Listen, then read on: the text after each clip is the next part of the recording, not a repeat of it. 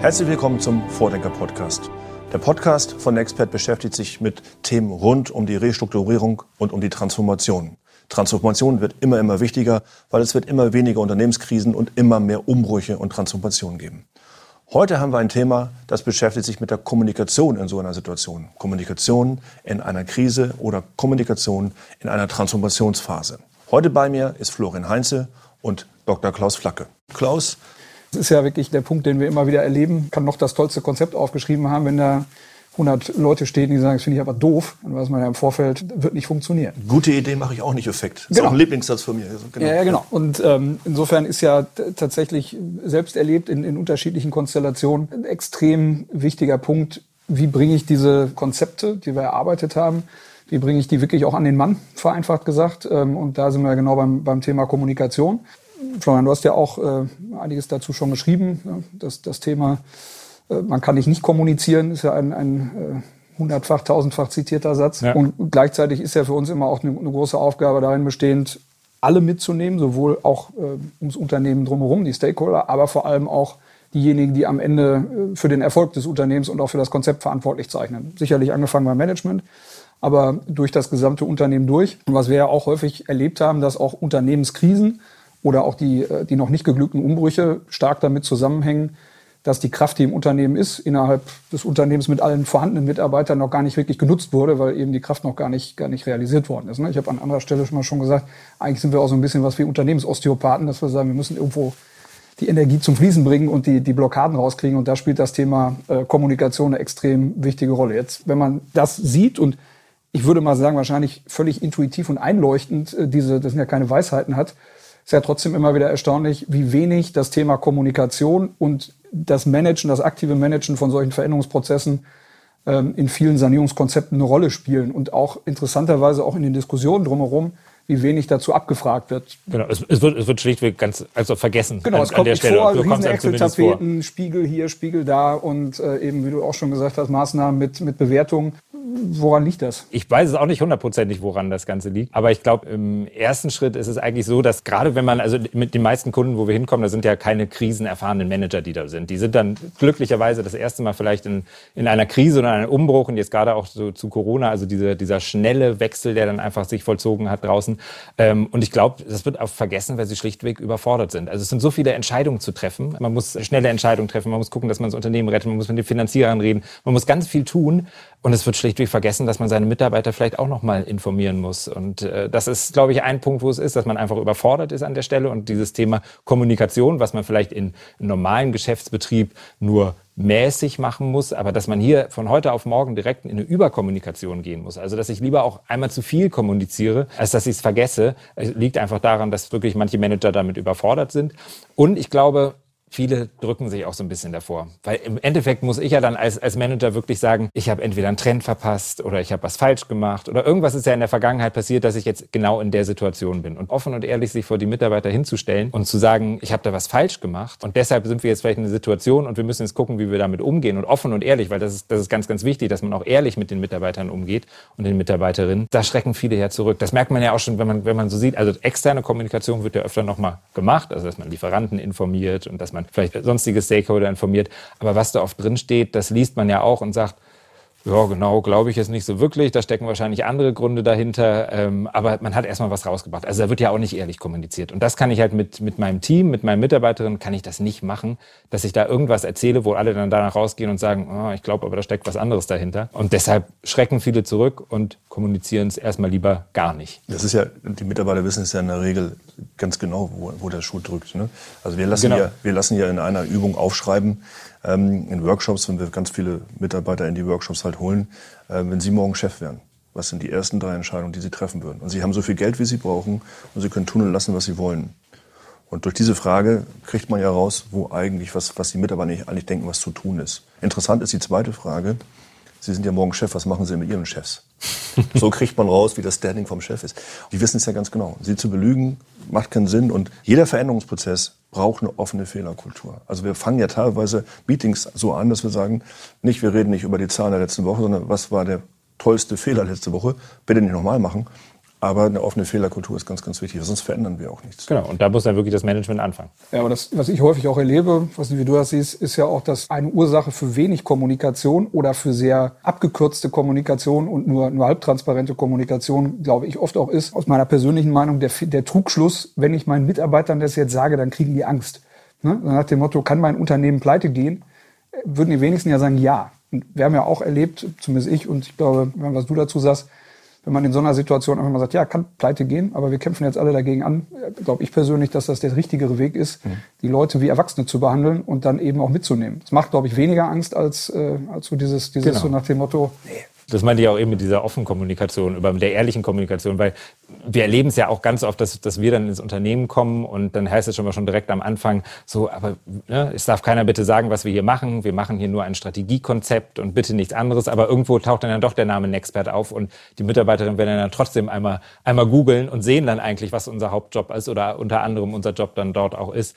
Ähm, und das ist eigentlich schon der erste Punkt, warum man genau das, also dann passiert nämlich genau das Gegenteil, wie du es gerade gesagt hast. Man kommuniziert nicht ehrlich zu den Mitarbeitern und dadurch tritt dann genau diese Verunsicherung auf. Und wenn man sich wirklich hinstellen würde und sagen würde an der Stelle, das und das sind die Fakten, die Herren sind jetzt hier und die Damen, äh, um uns einfach weiter zu helfen, würde das viel, viel mehr Akzeptanz bei den Mitarbeitern äh, hervorbringen, als wenn man jetzt wirklich da irgendwie rumdruckst und so Halbwahrheiten äh, kommuniziert. Aber es reicht doch, eine E-Mail zu verschicken an alle. Wir verschicken einfach eine E-Mail an alle die kann die Sekretärin mal schreiben und die wird dann verschickt. Dann haben wir doch kommuniziert. Genau, das ist, das ist leider ganz oft so, dass. Stimmt. Das Fertig. Das Thema, was man hat, aber da wird ganz viel vergessen einfach dann. Weil so eine E-Mail, das ist ja immer, ist immer leicht gemacht, so kommuniziert man auch viel, aber wir merken das ja jetzt bei dem Kunden, wo wir gerade unterwegs sind, man hat ganz unterschiedliche Mitarbeiter. Also man hat vom Mitarbeiter im Lager bis zur Verkäuferin auf der Fläche hat man ganz unterschiedliche Mitarbeiter. Und so eine E-Mail, die kommt überhaupt nicht an bei den meisten Mitarbeitern. Mit also Aushang kann ich auch noch Aushang machen, geht ja auch. Genau, aber in der Produktion.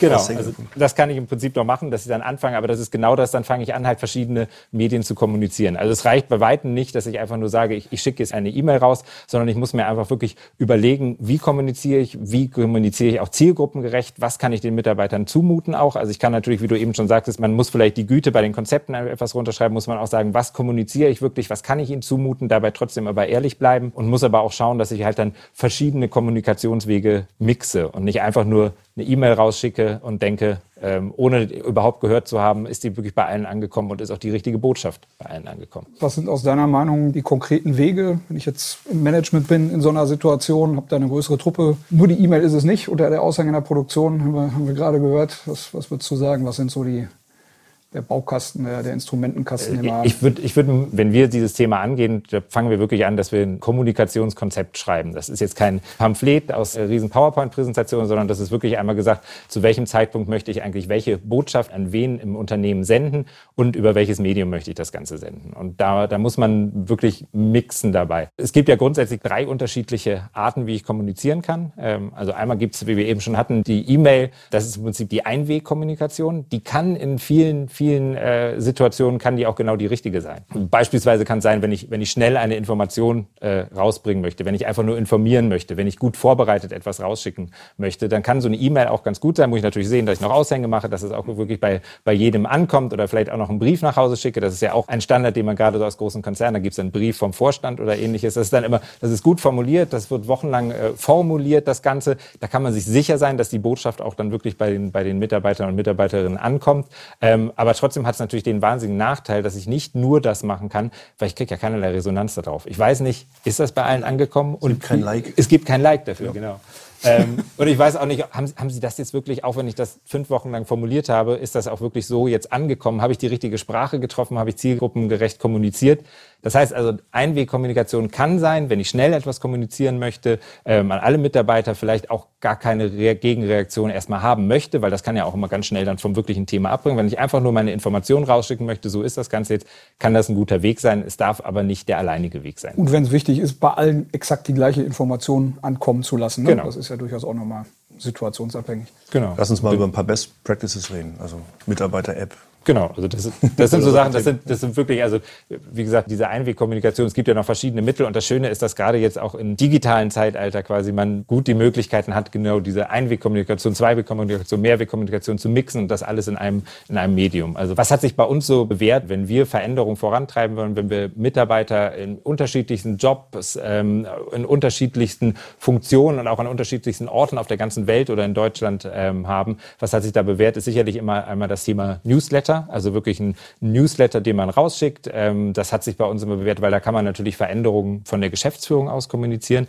Aber das Schöne, was ich dabei immer finde, ist, dass man auch die Mitarbeiter zumindest, die in der zweiten Führungsebene beispielsweise oder die in der Zentrale mitarbeiten, auch, dass man die da gut mit einbinden kann. Also das heißt, ich kann Kategorien machen, ich kann so, wir haben dort feste Muster, nach denen wir Newsletter machen. Also einmal gibt es die Informationen der Geschäftsführung, dann kommt aber immer Informationen aus dem Einkauf, Informationen aus der Logistik, Informationen aus, ne, was gibt's für Neuigkeiten. Man kann äh, HR mit einbinden. Also man kann jeden seinen Bereich mit einbinden. Und so hat man schon so ein bisschen das Gefühl, dass es auch nicht nur um eine Kommunikation von der Geschäftsführung an die Mitarbeiter ist, sondern dass auch eine Kommunikation schon untereinander stattfindet. Also jeder Bereich kommuniziert mit einem anderen Bereich. Und deswegen bin ich eigentlich immer Fan von Newslettern, zumal das Schöne dabei auch noch ist, dass es so schön messbar. Also ich kann natürlich, wenn ich das über Tools wie Mailchimp oder ähnliches rausschicke, ich sehe genau, wer hat das Ganze geöffnet, wann wurde das geöffnet, es ist zeitunabhängig. Also ich habe auch nicht das Problem, morgens die Mitarbeiter in der Logistik fangen um 5 Uhr morgens an und die anderen erst um 20 Uhr. Wann mache ich jetzt zum Beispiel eine Veranstaltung oder ähnliches? Wann, wann mache ich das? Ein Newsletter kann, den kann ich rausschicken. Den kann jeder Mitarbeiter und Mitarbeiterin kann den dann lesen, wenn es für sie irgendwie genehm ist.